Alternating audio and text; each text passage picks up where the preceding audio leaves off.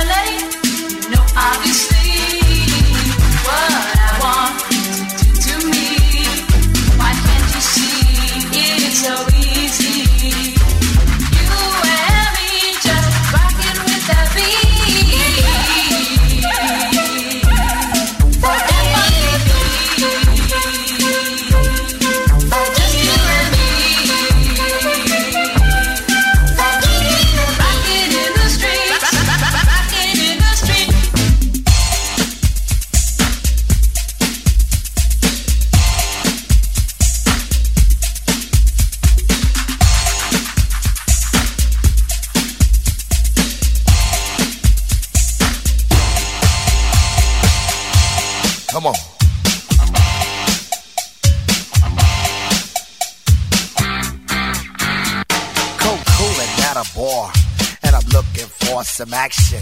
But like Mick Jagger said, I can't get no satisfaction. The girls are all around, but none of them wanna get with me. My threads are fresh and I'm looking deaf. Yo, what's up with LOC? The girls is all jocking at the other end of the bar. Having drinks with some no-name chump when they know that I'm a star. So I got them strolled over to the other side of the cantina. I asked the guy, why you so fly? He said, Funky Cold Medina.